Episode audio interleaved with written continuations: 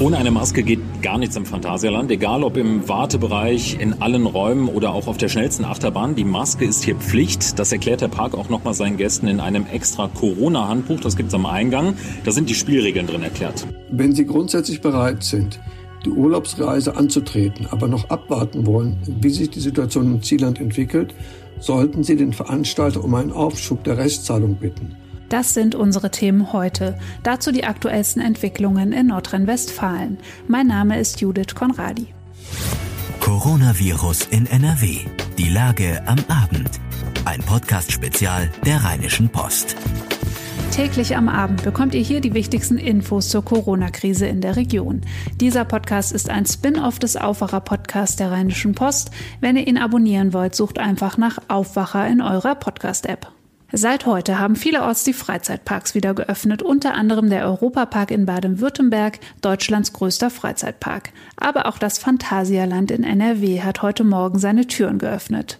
Reporter Daniel Dähling von der deutschen Presseagentur kurz dpa hat sich dort umgeschaut. Daniel, du musst sogar auf der Achterbahn einen Mund-Nasenschutz tragen. Ohne eine Maske geht gar nichts im Phantasialand, egal ob im Wartebereich, in allen Räumen oder auch auf der schnellsten Achterbahn. Die Maske ist hier Pflicht. Das erklärt der Park auch nochmal seinen Gästen in einem extra Corona-Handbuch. Das gibt's am Eingang. Da sind die Spielregeln drin erklärt. Zum Beispiel, was die ganzen Markierungen auf dem Boden bedeuten. Vor jeder Tür und jedem Wartebereich klebt zum Beispiel ein grüner Streifen, der sagt mir, ab hier muss die Maske auf sein. Rot heißt Stopp, da führen die Mitarbeiter einen dann zum Sitzplatz, denn freie Platzwahl gibt's im Moment nicht. Die Mitarbeiter entscheiden, wo ich sitze, damit immer auch genug Plätze zu anderen Gästen frei bleiben. In der Wasserbahn saß ich gerade zum Beispiel alleine. Jetzt ist heute der erste Tag. Das hat ja bestimmt viele Fans angezogen nach der langen Pause. Wie voll ist es denn? Und das Phantasialand hat ja vorab gesagt, dass es nur eine bestimmte Zahl von Gästen reinlässt, oder? Auf den Wegen im Park fühlt es sich an wie sonst an einem Tag unter der Woche, wenn keine Ferien oder Feiertage sind, also keinerlei Gedränge. Dadurch, dass aber auf allen Attraktionen viele Plätze frei bleiben müssen, dauert es in den Warteschlangen natürlich deutlich länger als sonst. Die Wartezeit für die neueste Achterbahn, die lag beispielsweise heute Mittag bei 40 Minuten und das hat schon fast Feriencharakter. Außerdem finden ja aktuell auch keine Shows statt. Das zieht normalerweise ja auch immer viele Besucher an, die jetzt eben für die Attraktionen anstehen. Und die Gäste nehmen es aber insgesamt locker. Jeder weiß, dass hier alles anders ist als vor Corona. Und es ist ja auch noch der erste Tag der Saison. Das muss sich sicherlich auch noch einspielen, auch bei den Mitarbeitern. Was mir aber zum Beispiel gefällt, an vielen Ecken stehen hier Desinfektionsmittelspender. Wenn ich also mal das Bedürfnis habe, meine Hände zu säubern, das geht quasi überall. Und die Mitarbeiter, die achten auch wirklich sehr darauf, dass jeder sich hier an die Regeln hält. Vielen Dank, Daniel Dehling. Gleich sprechen wir hier über den Sommerurlaub in Zeiten der Corona-Pandemie. Viele Reisewillige sind verunsichert und haben Fragen. Wir haben Experten zusammengetrommelt, um Antworten auf diese Fragen zu geben. Doch vorher diese Nachrichten. Das ist die Lage am Mittwoch, dem 29. Mai 2020 um 16 Uhr. In NRW gibt es laut Robert Koch Institut 37.698 bestätigte Fälle. 1.581 Menschen sind in NRW an den Folgen einer Covid-19-Erkrankung gestorben. 34.118 Menschen wurden als genesen registriert. Immer die aktuellsten Zahlen und Nachrichten findet ihr natürlich auch bei RP Online. Die Düsseldorfer Rheinkirmes muss wegen Corona in diesem Jahr ausfallen. Doch es gibt einen Ersatz. An der Messe öffnet am 26. Juni für vier Wochen der Freizeitpark Düsselland. Auf dem Gelände sollen über 20 Fahrgeschäfte und verschiedene Imbissbuden aufgebaut werden. Heute wurden konkrete Pläne für die Ersatzkirmes vorgestellt. Das Düsseland öffnet unter der Woche um 13 Uhr, samstags und sonntags schon um 10. Tickets kosten 8 Euro in der Woche und 10 Euro am Wochenende. Für die Fahrgeschäfte zahlt man dann auch nochmal, allerdings sind die Fahrkarten nach Angaben der Veranstalter stark vergünstigt. Auf dem Gelände gilt dann auch eine Mundschutzpflicht und natürlich auch die übrigen Corona-Regeln, wie zum Beispiel das Abstandsgebot von einem Meter 50. Neun Wochen hat der Italiener Paolo Bonacina in NRW verbracht und das unfreiwillig. Der 56-Jährige war im März schwer an Covid-19 erkrankt und zur Behandlung in die Uniklinik Bochum geflogen worden. Jetzt geht es Paolo besser und sein Flieger brachte ihn zurück in seine Heimat Bergamo in der Lombardei. Bonacina ist der letzte von zehn italienischen Covid-19-Patienten, die seit März in nordrhein-westfälischen Unikliniken behandelt wurden. Den Angestellten in der Bochumer Klinik ist Paolo anscheinend ans Herz gewachsen. Die Intensivpfleger verabschiedeten ihren Patienten mit einem selbstgebastelten Transparent. Ciao Paolo, buena fortuna stand darauf. In Zusammenhang mit einer Welle von Corona-Infektionen im alten Zentrum Augustinus Stift in Wuppertal haben zwei Angehörige Anzeigen bei der Staatsanwaltschaft erstattet. In einem Fall gehe es um die Anzeige einer Frau, deren 85 Jahre alte Mutter an den Folgen einer Covid-19-Erkrankung in dem Heim starb, sagte ein Sprecher der Staatsanwaltschaft Wuppertal. Hier sei geprüft worden, ob der Verdacht einer fahrlässigen Tötung oder fahrlässigen Körperverletzung vorliege. Im zweiten Fall geht es um angebliche Pflegemängel, die ein Angehöriger anprangert. Er kritisiert, dass seine Mutter wegen der angespannten Personalsituation in dem Heim nicht ausreichend mit Nahrung und Flüssigkeit versorgt worden sei. In diesem Fall sei der Vorwurf der Misshandlung von Schutzbefohlenen oder eine fahrlässige Körperverletzung zu prüfen, so die Staatsanwaltschaft. Im Augustinusstift waren in diesem Frühjahr 73 Bewohner und 34 Mitarbeiter mit dem Coronavirus infiziert worden. 24 Bewohner starben in Zusammenhang mit einer Covid-19-Erkrankung in der Einrichtung. Der Virologe Christian Drosten von der Berliner Charité ist zuversichtlich, dass die Pandemie in Deutschland weiter unter Kontrolle gehalten und vielleicht sogar eine zweite Infektionswelle verhindert werden kann.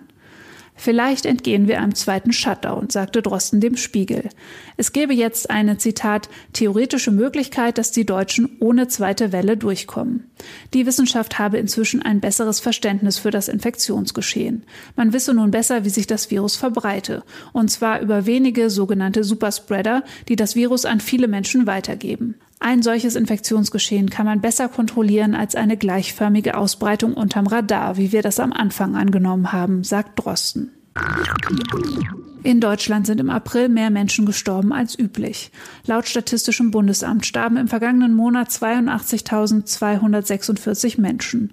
Das sind acht Prozent mehr als im Durchschnitt der Vorjahre. Mehr als 80.000 Tote in einem April gab es in Deutschland zuletzt im Jahr 1977. Der Zusammenhang mit der Corona-Pandemie sei naheliegend.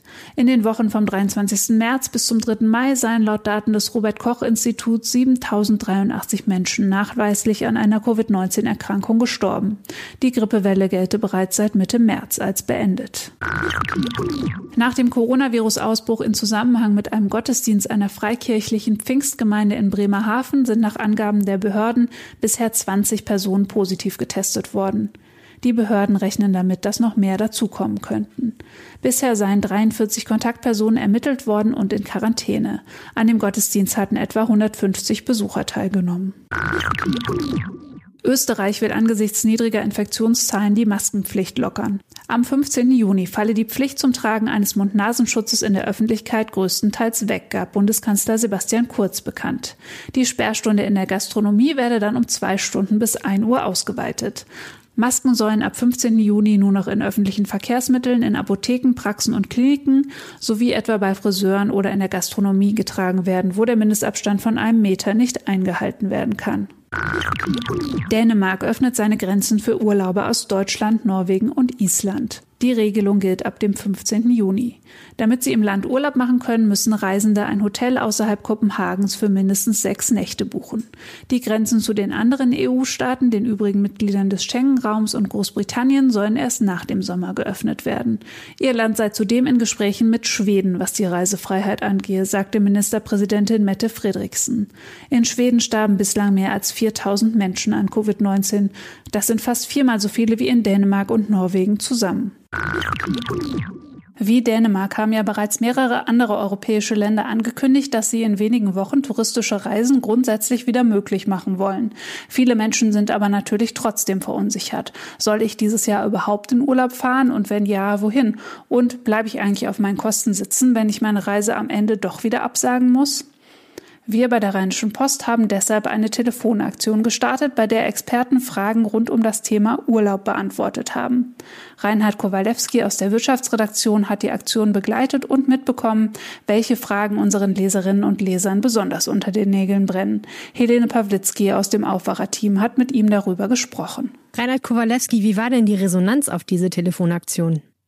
Ja, also die Telefonleitung der fünf Partner, die mitgemacht haben, so der ADAC, die TUI, Stiftung Warentest, ein großes Reisebüro aus Mönchengladbach, war riesig. Ähm, die, einige Fragen kamen dann später per Mail, weil die Leser gesagt haben, wir sind ja gar nicht durchgekommen. Das zeigt, das Thema Reisen ist jetzt Ende Mai 2020 ganz groß bei den Lesern, bei, der, bei den Bürgern weil natürlich viele überlegen, will ich reisen, wohin kann ich reisen, welche rechtliche Situation gibt es da? Absolut. Aus den Fragen spricht ja vor allen Dingen eine große Unsicherheit der Situation. Viele Anrufer haben ja zum Beispiel Pauschalreisen oder Ferienhäuser oder Flüge gebucht und sind sich jetzt nicht mehr so sicher, ob sie so eine Reise eigentlich antreten wollen oder überhaupt können. Denn es ist ja auch noch nicht ganz klar, wann und unter welchen Umständen man so richtig in welches Ausland reisen kann. Und die wollen jetzt meistens wissen, unter welchen Umständen kann ich das Gebuchte denn kostenlos stornieren? Ja, es ist so, dass der 15. Juni da praktisch das magische Datum ist. Bis zum 15. Juni gilt die allgemeine Reisewarnung der Bundesregierung. Das bedeutet, dass jeder stornieren kann. Zumindest alle, dass alle Flüge praktisch storniert sind sowieso und dass auch ähm, Pauschalreisen storniert werden können. So, jetzt wird ja darüber diskutiert, ob sich das verlängert oder, was eher wahrscheinlich ist, dass es einzelne Reisewarnungen gibt. Die nennen das Hinweise. Dann wird es juristisch spannend, ob die Leute dann überhaupt noch absagen können. Aber grundsätzlich gilt die Regelung, wenn die Bundesrepublik Deutschland sagt, wir empfehlen ganz dringend von so einer Reise Abstand zu nehmen, dann lässt sich das auch stornieren, andernfalls tendenziell eher nicht. Naja, derzeit ist nicht abschätzbar, wie die Situation am Urlaubsort im Zusammenhang mit Corona in den nächsten Wochen und Monaten aussehen wird. Darum muss man jetzt noch zehn Tage bis zwei Wochen abwarten, sagen uns die Experten. Je massiver dann die Einschränkungen der Leistung am jeweiligen Ort sind und je höher die Ansteckungszahlen vor Ort, desto eher wird eine Kündigung der Reise wegen außergewöhnlicher Umstände in Betracht kommen. Dann besteht ein Anspruch auf vollständige Rückzahlung des Reisepreises. Also es bleibt spannend.